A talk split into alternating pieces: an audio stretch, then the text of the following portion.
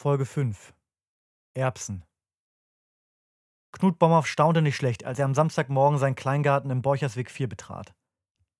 Über Nacht war etwas so Erstaunliches, ja vollkommen Unglaubliches passiert, das hatte er wirklich ewig nicht erlebt. Oder eigentlich noch nie. Eine Erbsenschote war auf die Größe eines Schlauchboots angewachsen. Ja, richtig, Schlauchboot. Die Schote war locker zweieinhalb Meter lang und dick wie ein Autoreifen. Der Schatten, den die Schote warf, reichte weit bis in den Nachbarsgarten. Verdutzt blieb Bomhoff vor der Pflanze stehen. Normalerweise wuchs in den letzten Jahren kaum noch etwas bei Bomhoff. Irgendwie wollte nichts so richtig blühen, wachsen, Ernte abwerfen. Dieses besondere Ereignis könnte ihm jedoch nun den nötigen Respekt bei seinen Nachbarn verschaffen. Bis dato war Bomhoff nämlich nicht unbedingt beliebt bei seinen Gartenfreunden vom Kleingartenverein Meyerswerda. Also nicht so beliebt wie die meisten anderen. Da gab es zum Beispiel Rebbes. Rebbes hatten die dicksten Brombeerbüsche. Jedes Jahr versorgten sie fast den gesamten Verein mit frischen Brombeeren. Brombeermarmelade, Brombeerkuchen, eingefrorenen Brombeeren, Brombeerjoghurt und, und, und. Die Brombeerbüsche wuchsen jedes Jahr über den Zaun bis auf den Schotterweg, sodass man ab Ende Juli Mühe hatte, mit dem Auto vorbeizukommen. Sagen wollte aber niemand was. Hatten wohl alle Angst, dass sie dann nicht mehr in den Genuss der herrlichen Brombeeren kommen würden.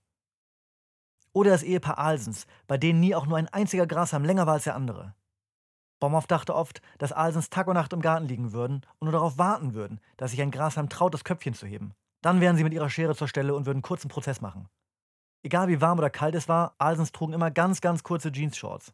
Jeans-Shorts, die sie selber mal aus langen, vermutlich aus der Mode gekommenen Jeans geschnitten hatten. Dazu karierte Kurzarmhemden und Brille. Von weitem konnte man oft gar nicht erkennen, welcher der beiden Alsens gerade in seinem Garten stand und die Hecke stutzte. So ähnlich sahen sich die beiden. Auf der anderen Seite des Kleingartenvereins hatte Uli Ackermann seine Parzelle. Uli Ackermann war weit über 80 und hatte seinen Garten kaum noch unter Kontrolle.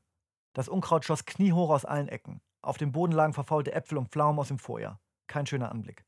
Die Farbe an seinem Gartenhaus blätterte ab und deckte jahrzehntealte Lackschichten frei. Ackermann saß meistens einfach nur da.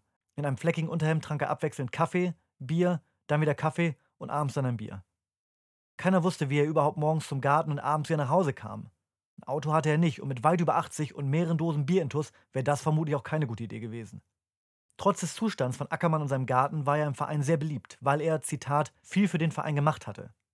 Was genau er gemacht hat? Kein Schimmer. Viel eben. Und jetzt stand Bomhoff also in seinem Garten mit einer mannsgroßen Erbsenschote.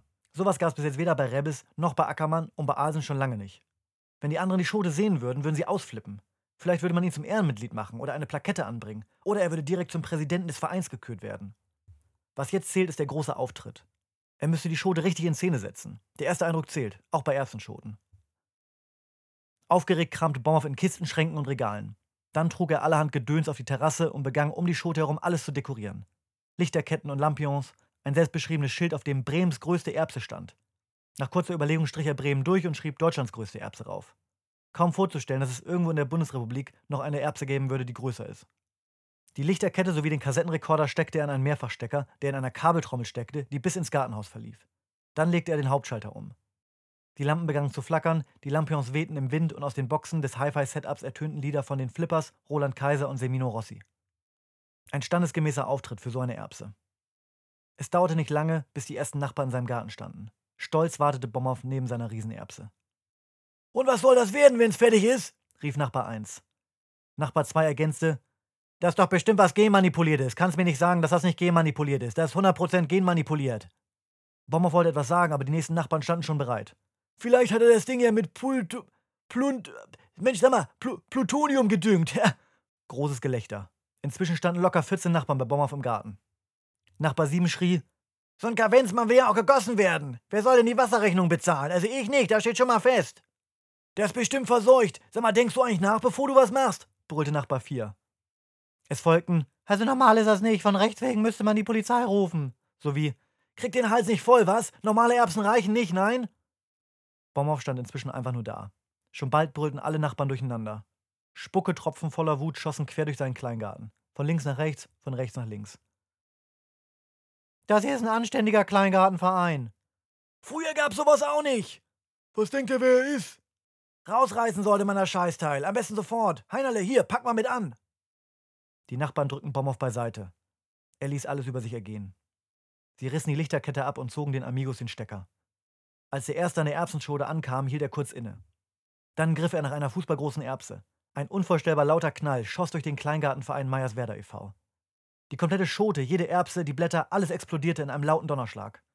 Der Druck, der vom Knall ausging, warf alle Nachbarn quer durch die Luft, riss die Gartenhäuser aus der Verankerung, hiefte Apfelbäume aus dem Boden und hinterließ nichts als ein Trümmerfeld. Kurz darauf war nichts mehr übrig vom Kleingartenverein. Nichts außer Schutt. Nur Bomhoff stand weiterhin einfach da. Jetzt war er der Einzige. Er würde jeden einzelnen Garten wieder aufbauen und neu verpachten. Dann würde man irgendwann sagen, der Bomhoff, der hat viel für den Verein gemacht und keiner würde wissen, was damit gemeint ist. Alles, was er immer wollte.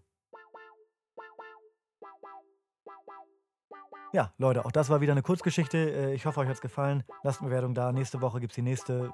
Äh, also alles beim Alten. Äh, liebe Grüße. Tschüssi.